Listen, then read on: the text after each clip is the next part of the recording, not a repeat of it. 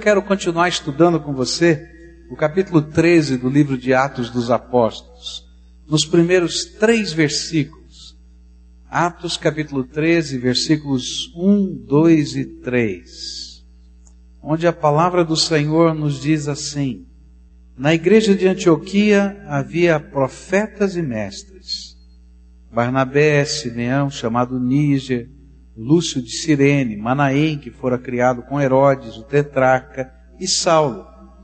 E enquanto adoravam o Senhor e jejuavam, disse o Espírito Santo: Separem-me Barnabé e Saulo para a obra a que os tenho chamado. Assim, depois de jejuar e orar, impuseram-lhes as mãos e os enviaram. Diz que um dos costumes que as igrejas no passado tinham era um dia especial, eles marcavam, diziam, olha, tal dia nós vamos tirar uma fotografia da igreja. E naquele dia todo mundo vinha arrumadinho, bonitinho, né? Porque eles iam tirar a fotografia, vinha o um fotógrafo, né? Todo mundo ficava na porta da igreja e aí então a igreja era fotografada. Só faltava quem estava doente. Mas é interessante que, através da Bíblia, do livro de Atos, do capítulo 13, a gente vai encontrar uma fotografia da igreja, de uma igreja chamada Igreja de Antioquia, e nesta fotografia, nesses três versículos que nós lemos, nós temos uma fotografia daquela igreja que nos ensina a ser igreja. O que, que significa ser igreja? Para muita gente, quando a gente fala igreja, a gente imediatamente identifica ou pensa numa construção ou num templo ou num edifício. Para outras pessoas, quando a gente fala igreja, a gente está pensando numa instituição, numa organização. Mas quando a gente olha para a fotografia desta igreja, no tempo e na história, a gente vai perceber que a igreja é outra coisa. Não é um templo, não é uma organização ou uma instituição, mas ao contrário disso, ela tem características muito especiais que eu queria dividir com vocês. E nós aprendemos que ser igreja, segundo essa fotografia que está aqui, é ser o povo de Deus entre todos os povos da terra. E nós aprendemos isso logo no primeiro versículo, quando começa a aparecer o nome de tanta gente e cada uma dessas pessoas vinha de uma região do mundo diferente. Um vinha de Cirene, outro vinha de Tarso, outro era um negro, e as pessoas estão aqui colocadas, e a Bíblia está nos dizendo exatamente isso. Olha, ser igreja é ser o povo de Deus, tirado dentre todos os povos da terra. Ser povo de Deus assim significa a gente depor uma série de preconceitos que a gente tem no nosso coração para reconhecer que nós vivemos com pessoas diferentes de nós, mas por causa da graça de Jesus nós podemos nos dizer irmãos. Povo de Deus significa isso. Povo tirado dentre todos os povos da terra. Mas a segunda característica desse texto que eu queria começar a meditar, olhando para essa fotografia, é que a igreja é a comunidade dos carismas de Deus. Olha só o que diz a Bíblia. Na igreja de Antioquia havia profetas e mestres. E aí dá o nome deles. E depois diz assim: que o Espírito Santo falou a toda a igreja para separarem Paulo e Barnabé. O que, que a Bíblia está nos dizendo nessa fotografia? É que a igreja é a comunidade onde Deus se manifesta, fala, toca e mexe com as nossas vidas. Há uma coisa tremenda, uma doutrina linda na palavra de Deus, que é a doutrina dos dons espirituais, ou a doutrina dos carismas de Deus. O que a palavra de Deus está dizendo é que a graça de Deus se manifesta na vida da igreja, porque a palavra rares ou caris é graça, e carisma, que nós traduzimos como dom, são manifestações da graça de Deus. Essas manifestações da graça de Deus se espalham no meio de uma comunidade. E Deus mesmo se revela no meio desse povo através de pessoas. A igreja não é a comunidade do pastor A ou B. A igreja não é a comunidade do templo que está em determinado lugar. Ela é a comunidade onde cada pessoa que recebeu Jesus como Senhor e Salvador, recebeu também um carisma, uma manifestação da graça sobre a sua vida e se torna agente da misericórdia e da graça de Deus no meio desse contexto. E nesta mutualidade que a gente está vivendo aqui como povo de Deus, mas um povo de Deus que está sendo energizado pela presença do Espírito Santo na sua vida, nós ministramos um na vida do outro. E aí nós nos tornamos uma comunidade do carisma de Deus.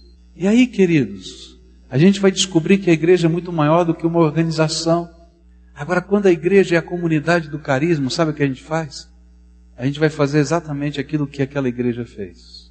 Eles jejuaram e oraram. E disseram: Deus, o senhor está falando isso? Mas como é que é esse negócio de campo missionário, de mandar missionário pelo mundo?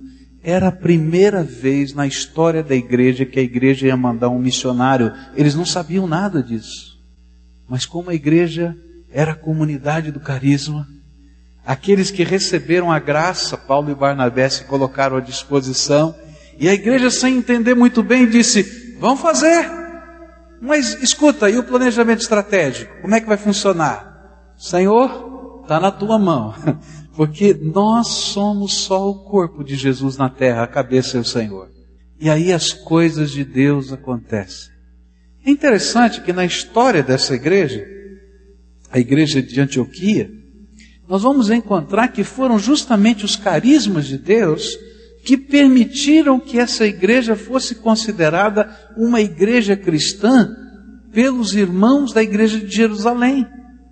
Porque os irmãos da igreja de Jerusalém não tinham certeza se pessoas não judias poderiam ou não ser cristãos, sem passar por uma conversão ao judaísmo. E foi justamente a manifestação da presença de Deus, do poder de Deus, do propósito de Deus no seio daquela igreja que fez com que os apóstolos pudessem entender que aquela era uma comunidade de Deus, uma comunidade dos carismas. Olha só o que diz a Bíblia em Atos 11, verso 17. Se, pois, Deus lhes deu o mesmo dom que nos tinha dado quando cremos no Senhor Jesus Cristo, quem era eu para pensar em opor-me a Deus? Esse é o apóstolo Pedro falando. Verso 19: Os que tenham sido dispersos por causa da perseguição desencadeada com a morte de Estevão, chegaram até a Fenícia, Chipre, Antioquia, anunciando a mensagem apenas aos judeus, e alguns deles, todavia, cipriotas e sirineus, foram a Antioquia e começaram a falar também aos gregos, contando-lhes as boas novas a respeito do Senhor Jesus. A mão do Senhor estava com eles, e muitos creram e se converteram ao Senhor. Notícias desse fato chegaram aos ouvidos da igreja em Jerusalém, e eles enviaram Barnabé a Antioquia. E este ali chegando e vendo a graça de Deus, ficou alegre e os animou a permanecerem fiéis ao Senhor de todo o coração. Os carismas, estas manifestações visíveis da graça de Deus, de um Deus vivo no meio do seu povo, testificaram que aquele povo era povo de Deus.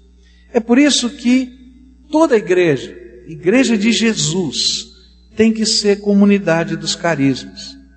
Porque a vitalidade de uma igreja não vem do planejamento estratégico. A vitalidade de uma igreja não vem como fruto de uma liderança hierárquica ou monárquica. A sua mobilidade não depende de regras, bases pré-estabelecidas. A sua credibilidade não demanda de documentos oficiais, mas demanda da manifestação da presença e do poder do Espírito Santo no meio de um povo que, ainda que seja humano e falho, vive o propósito e a presença de Deus. Sabe o que é ser igreja? É quando a gente ouve uma notícia que está acontecendo alguma coisa, quem sabe na vida de um irmão, na vida de alguém, e alguém se levanta e age. E sabe por que, que se levantou e agiu? Porque foi empurrado pelo poder do Espírito Santo. Meus irmãos, a glória de uma igreja não está no seu líder, nem no seu templo, mas na presença de Jesus no meio e através das pessoas. A força de uma igreja não está no poder político que ela tem, mas nas manifestações do Espírito Santo na vida de cada um dos seus membros. O dia que a igreja deixar de ser a comunidade dos carismas, ela passará a ser uma instituição e não mais um organismo vivo, cuja cabeça é Jesus Cristo. E a energia vital desta igreja serão as suas regras, e não mais o poder do Espírito Santo mobilizando o seu povo. Eu quero dizer para você que Deus quer que você tome parte de um movimento do Espírito Santo, onde eu não vou ter o controle e nem você vai ter o controle. Porque quem vai controlar a tua vida, o propósito da tua vida, os projetos, tua grana, qualquer coisa, é Jesus. E quando a gente se dispõe a ser esse tipo de igreja, coisas tremendas de Deus continuam a acontecer. E a cada dia, Deus vai fazer surgir no meio do seu povo novos ministérios. Ministérios que talvez nunca tinham sido planejados. Por quê? Porque Deus está olhando a necessidade das pessoas que estão ao nosso redor. E Ele ama essas pessoas. E ele diz: Vou levantar o meu povo. O meu povo pode ser instrumento da minha graça para abençoar as vidas que estão ao redor da gente. E quando a gente começa a deixar a voz de Deus falar no nosso coração e começamos assim a ser guiados pelos propósitos de Deus, os milagres de Deus começam a acontecer. Curas começam a acontecer. Milagres começam a acontecer profecias, respostas da oração do povo de Deus virão. Por quê? Porque a gente vai olhar para cima e dizer: Tu és o Senhor da minha vida. Enquanto você tem o controle da tua vida, Jesus não pode controlar você. Mas quando você entrega o controle da tua vida, não mais para uma organização, para uma instituição, para um projeto, para um planejamento, mas você entrega para Jesus. Jesus começa a manifestar o seu poder e a sua graça em você e através de você. E aí, nós nos tornamos parte de uma comunidade onde o Espírito Santo pode mover-se e tocar a nossa vida. Agora, muitas vezes isso não acontece. E a Bíblia diz claramente por que, que não acontece porque nós resistimos à voz do Espírito Santo e nós não queremos deixar o controle da nossa vida nas mãos do Senhor.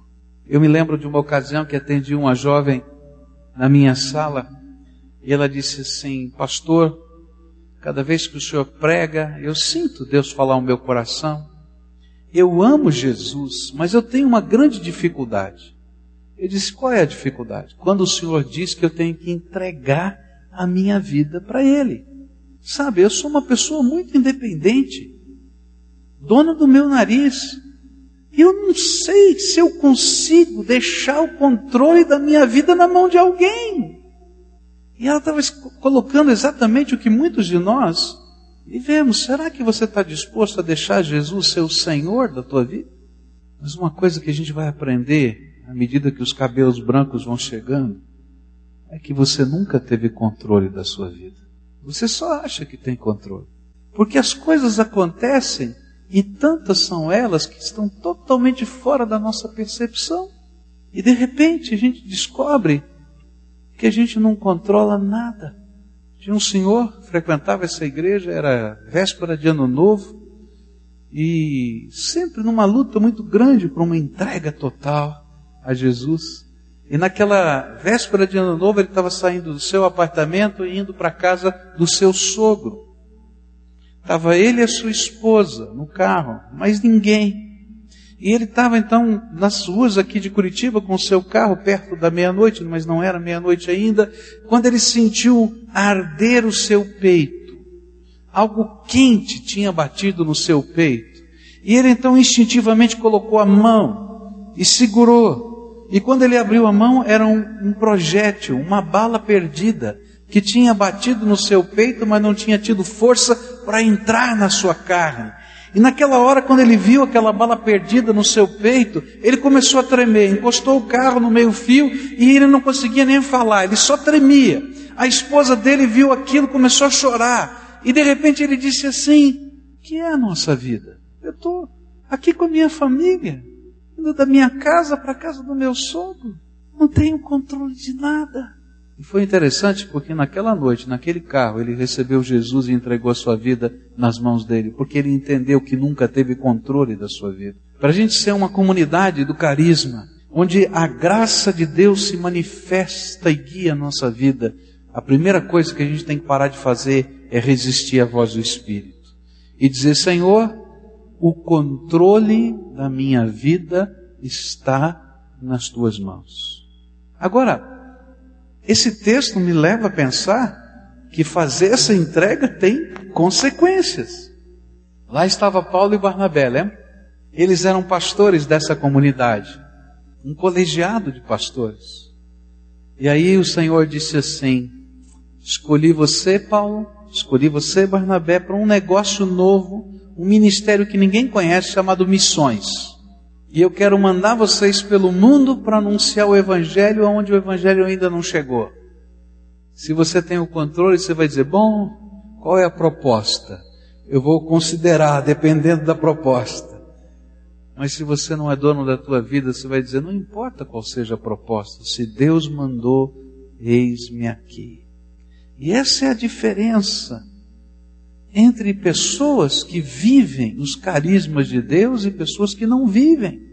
Porque as pessoas que querem experimentar essa mobilidade do Espírito Santo são aquelas que estão dizendo: Senhor, pode pegar a minha vida nas tuas mãos, me levar para onde o Senhor quiser. O que, você está fazendo com o carisma que Deus já colocou em você? Você está disponível? Deus pode usar a tua vida? Se ele mexesse na tua geografia com um propósito?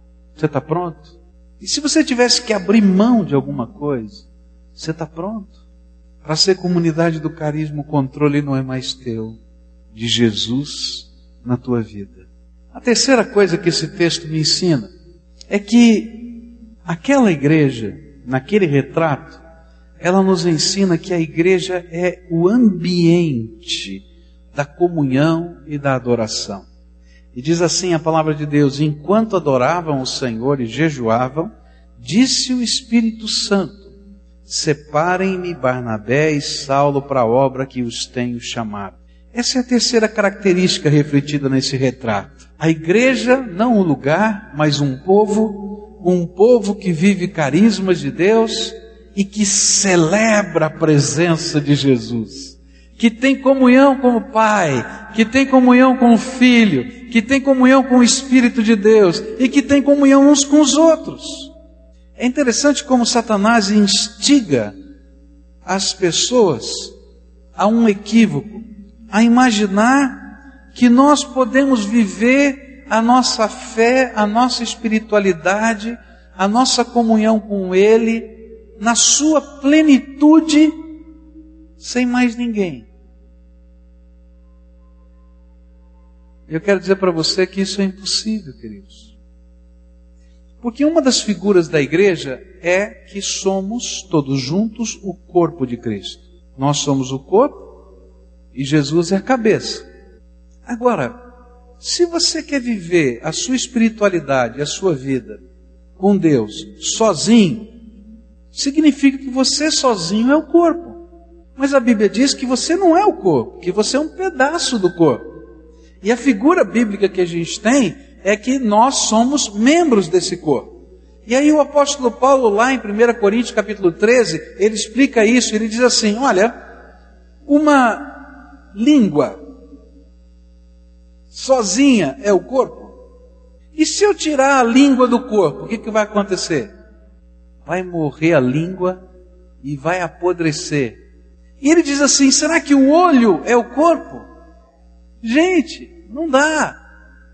E aí então a Bíblia vai dizer para a gente o seguinte: nós somos esse ambiente onde a comunhão com Deus e a comunhão com os nossos irmãos, nesta ambiência de adoração, se manifesta. Por quê? Porque viver essa comunhão com Deus e com os irmãos é caminhar numa interdependência que nos dá vida. Era por isso que aqueles crentes, quando começaram a ouvir a voz do Espírito Santo, entenderam que eles precisavam orar juntos, adorar juntos e ouvir mais a voz de Deus juntos. É na comunhão do povo de Deus e não só nos carismas que o Senhor está trabalhando o seu povo. Porque alguns dos carismas que precisam ser usados para tocar a tua vida estão no meio desse povo aqui e no meio desse ambiente espiritual. Juntos somos a igreja do Senhor Jesus. Por isso que hoje eu queria convidar você, quem sabe que tem sido tocado pela graça de Deus e os carismas de Deus têm se manifestado em você e ao redor da sua vida, a dar um passo a mais e tomar um compromisso com a igreja do Senhor Jesus e ser parte desse corpo. Mas o que, que significa aquela cerimônia que nós praticamos juntos aqui? Significa que alguém um dia, ouvindo as coisas de Deus, sentindo a presença do Espírito Santo, tomou um compromisso primeiro com Jesus de deixar Jesus ser o Senhor da sua vida. E entregou o controle das suas decisões, da sua história, não para uma organização, nem para uma pessoa, outra humana, mas para o Senhor Jesus. E agora, quando começou a caminhar nessa jornada, ele descobre que tem um povo que também quer andar desse mesmo jeito. E então, através do batismo, ele se torna parte desse povo. Naquela cerimônia, duas coisas ficam muito bem representadas no símbolo do batismo. Quando alguém é mergulhado na água, ele está dizendo assim: Olha, pela fé, um dia eu decidi morrer para mim mesmo e ser enterrado. E ela, então, essa pessoa está sendo mergulhada na água como se fosse um sepultamento. E aí, quando ela se levanta da água, diz assim: Mas olha, eu ressuscitei, ou seja, eu estou vivo para viver uma nova vida com Jesus e com o povo dele. E através desse pacto de fé, desse compromisso espiritual, daquela maneira a gente está percebendo uma coisa tremenda. Somos parte de uma comunidade. E aí o que eu vou fazer? Eu quero oferecer a minha vida para servir a Jesus junto com os meus irmãos, e vão surgir os ministérios, e eu não preciso ir sozinho para um ministério, porque Deus que colocou essa graça e essa paixão em mim, vai colocar essa mesma graça e essa paixão no outro, e nós vamos unir dois, três, quatro, cinco, não sei quantos. E Deus vai dizer: pode me servir agora. E vai lá e age nessa direção. É isso que significa. Hoje eu quero convidar você, em nome de Jesus, a tomar posição. Você já recebeu Jesus como Senhor e Salvador da sua vida? Ele já é Senhor do teu coração e da tua história. Então agora está na hora de você fazer parte do povo de Deus, dessa comunidade dos carismas de Deus, e ser parte do ambiente que Deus está criando nessa terra, de comunhão com Ele e de comunhão com os irmãos e comunhão na adoração. E aí nós nos tornamos esse povo que ministra em nome do Senhor Jesus. Eu quero convidar você hoje a ser membro do povo de Deus, ministro do reino, sustentador da sua obra, adorador em uma comunidade, intercessor a favor das pessoas. Porque é isso que significa ser igreja. Eu quero convidá-lo a assumir um pacto de fé e compromisso e permitir que a sua vida seja parte da ambiência em que Deus vai se manifestar nesta comunidade. E aí? Qual vai ser a sua resposta? Às vezes a gente fica no cantinho da gente, sem entender que Deus tem um propósito muito maior para a nossa vida. A quarta coisa que esse texto me ensina é que a igreja é o berço da vocação cristã. Enquanto eles adoravam e jejuavam, a palavra de Deus veio e disse: Separa-me Paulo e Barnabé. E é assim que acontece. Paulo se converte 13 anos antes desse fato. Ele está tremendamente animado, e ele quer pregar o evangelho, faz um monte de bobagem. Se você ler o livro de Atos, você vai ver isso. Ele cria tanta confusão, tanta confusão, que os apóstolos na cidade de Jerusalém dizem assim: Paulo, vai para Tarso, vai, vai lá para tua casa, serve ao Senhor lá na tua cidade, porque aqui você está fazendo tanta confusão. E lá vai o Paulo embora e fica 13 anos lá. E ele tinha um chamado que ele não conseguia entender. Ele tinha sido chamado para ser um missionário àqueles que não eram judeus. 13 anos. Ele fica lá no seminário, né? No seminário que eu, é uma brincadeira, ele estava na sua casa, mas ele fica lá no ostracismo, esquecido, porque Deus tem que trabalhar a vida dele, o coração dele, a alma dele. E aí nasce essa igreja. E quando Barnabé é enviado, e ele está sabendo, ele é enviado pelos apóstolos para ver o que está acontecendo, e ele está sabendo que aquela é uma igreja só de pessoas não judias. Ele diz assim: Ah, tem um homem que há 13 anos atrás recebeu uma profecia que ele ia ser apóstolo para os gentios. E aí vai lá Barnabé, na cidade de Tarso, passa por lá, pega o apóstolo Paulo, que se chamava Saulo ainda naquela época, e ele então leva para a igreja de Antioquia. E ele começa a trabalhar naquela igreja como um dos pastores auxiliares. E ele está lá. E um dia o Espírito Santo diz: Separei Saulo e Barnabé para minha missão. Barnabé vai fazer uma viagem com ele como um mentor e depois se afasta daquele projeto missionário com Paulo e cria o seu próprio. E Paulo vai ser o apóstolo Paulo que você conhece. Sabe por quê? Porque só no berço é que uma criança começa a se desenvolver. E é por isso que, se você já teve a sua experiência com Jesus, já foi envolvido pela graça, o carisma de Deus já está aí porque é um presente do céu. Você precisa fazer parte da comunidade de fé, porque é ali que você vai ser treinado, trabalhado, ensinado, orientado, mas vai chegar um momento em que o Espírito Santo vai dizer: você está pronto para ser líder. Enquanto isso, você estava ajudando. Mas daqui a pouco, Deus vai dizer: Te escolhi como um líder. E você vai dizer: Eu? É. E você vai começar o seu ministério, que na verdade não é seu, é meu, é do Senhor, Ele que está falando. E a gente, no meio dessa comunidade, a gente é separado e enviado em nome do Senhor Jesus para aquela obra. Que coisa tremenda. Agora, se eu não consigo viver na comunhão dos meus irmãos, e se eu não consigo servir como um auxiliar, eu nunca posso ser um líder.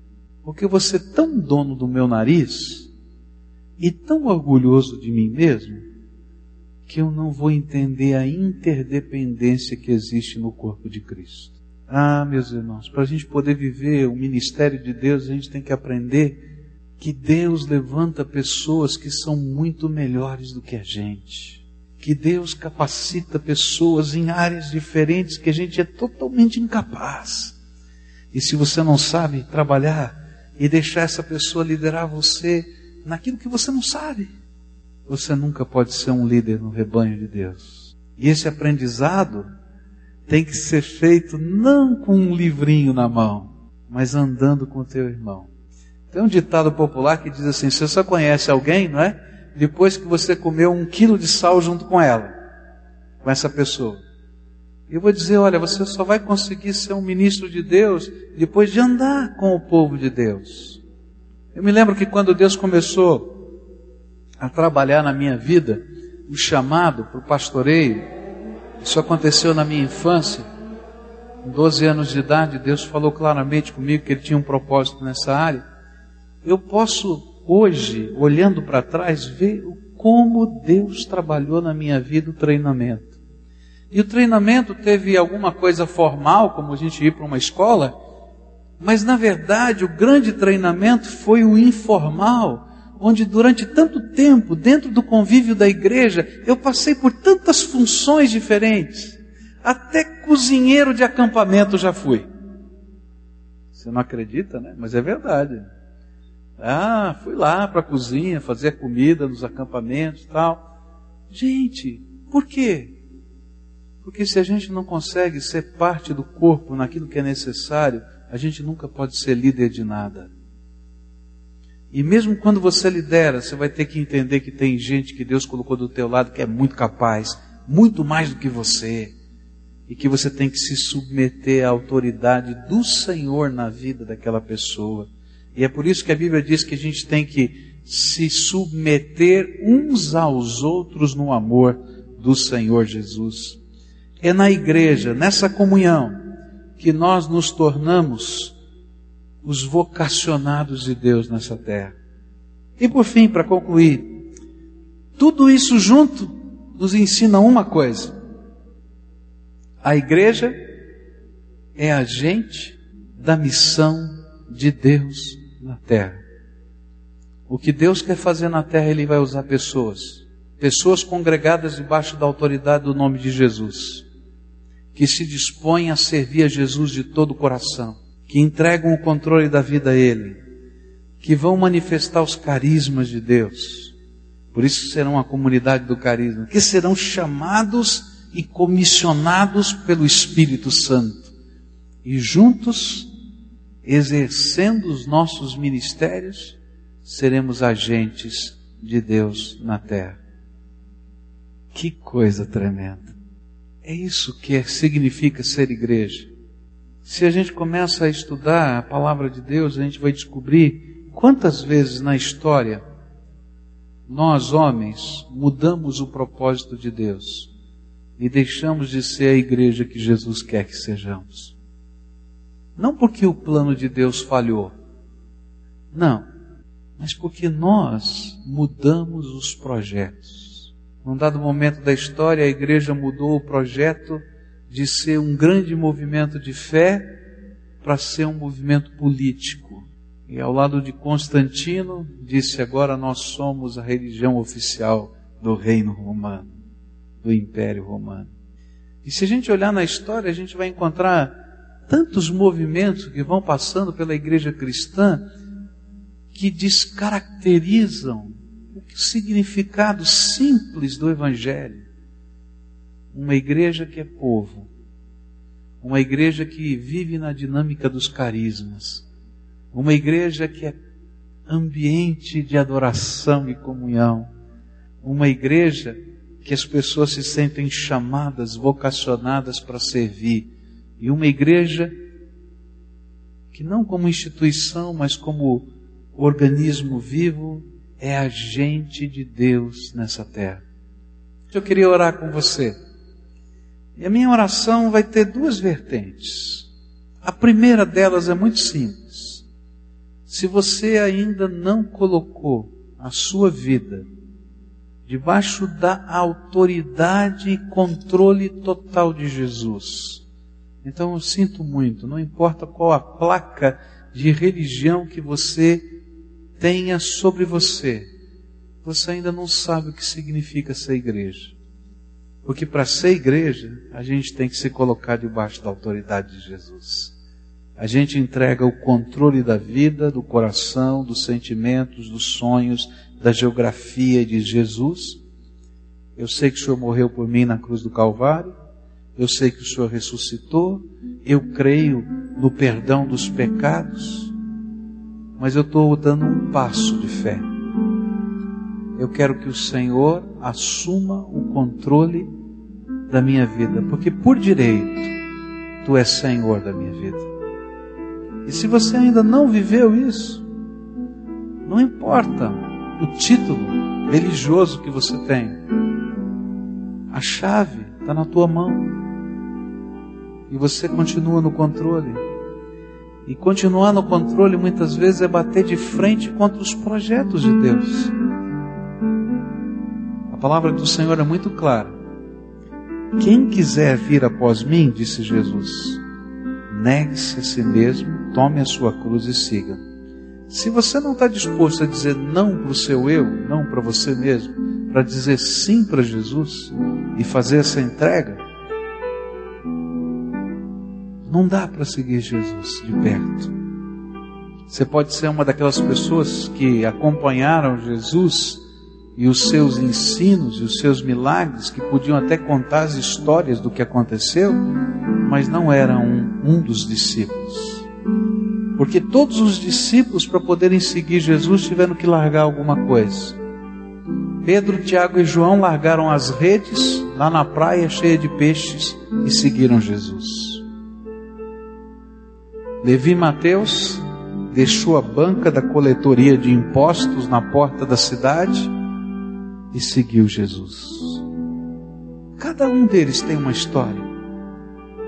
Porque na verdade não era o problema, não era a banca de coletoria de impostos e nem os peixes e nem a rede. O problema é quem é o Senhor da tua vida. E hoje eu queria convidar você a tomar uma decisão muito séria. Difícil.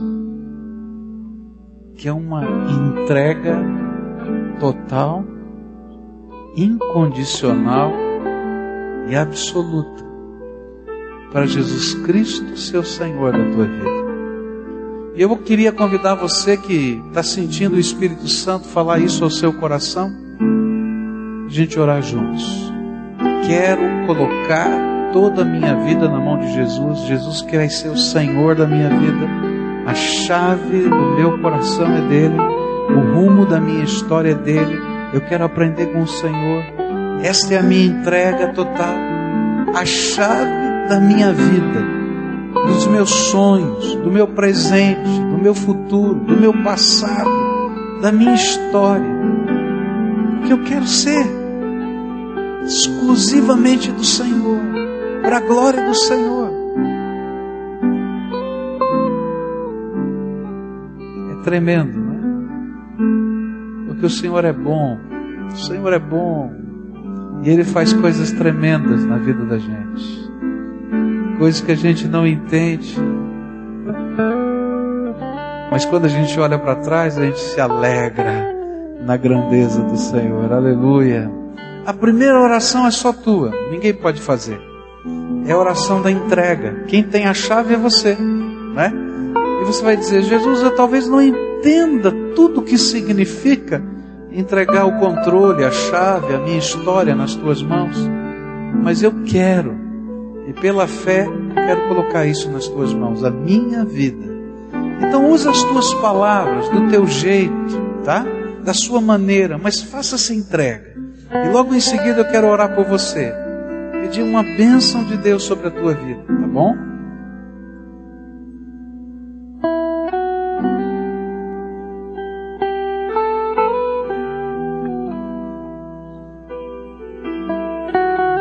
Agora quero orar por você, tá bom? Senhor Jesus, estende a tua mão agora sobre os teus filhinhos que estão aqui. Eles são amados do Senhor. A tua palavra nos diz que o Senhor sabe até quantos fios de cabelo eles têm na cabeça. A tua palavra nos diz que quando eles foram gerados no ventre da mamãe, o Senhor viu cada uma daquelas células se multiplicarem E o Senhor se alegrou com isso. Por isso, Pai, nesta hora, quando eles estão entregando a vida, o coração, a história, a chave nas tuas mãos, eu quero te pedir, toma, Senhor, nas tuas mãos. E faz, Senhor, uma coisa nova. Abre as janelas dos céus agora. E derrama do teu Espírito Santo sobre essas vidas. E que estas pessoas sejam agora seladas pelo Espírito Santo da promessa. E que esse Espírito do Senhor fale com eles. E os ensine, seja o professor particular deles e que eles, Senhor, na medida que estiverem caminhando com o Senhor, possam ouvir a tua voz, possam entender os teus propósitos. E quando eles abrirem a palavra, para lerem a palavra, a Bíblia, que o teu espírito possa abrir o entendimento, para que eles possam conhecer a tua vontade e descobrirem, Senhor, a grandeza do teu amor. Fica com esses teus filhinhos, Pai, e abençoa. E se tem, Senhor, alguma seta de Satanás lançada contra eles, alguma artimanha do maligno, quebra, destrói agora em nome de Jesus, para que somente a bênção do Senhor se manifeste nessas vidas. Fica com eles. É aquilo que nós oramos no precioso nome de Cristo.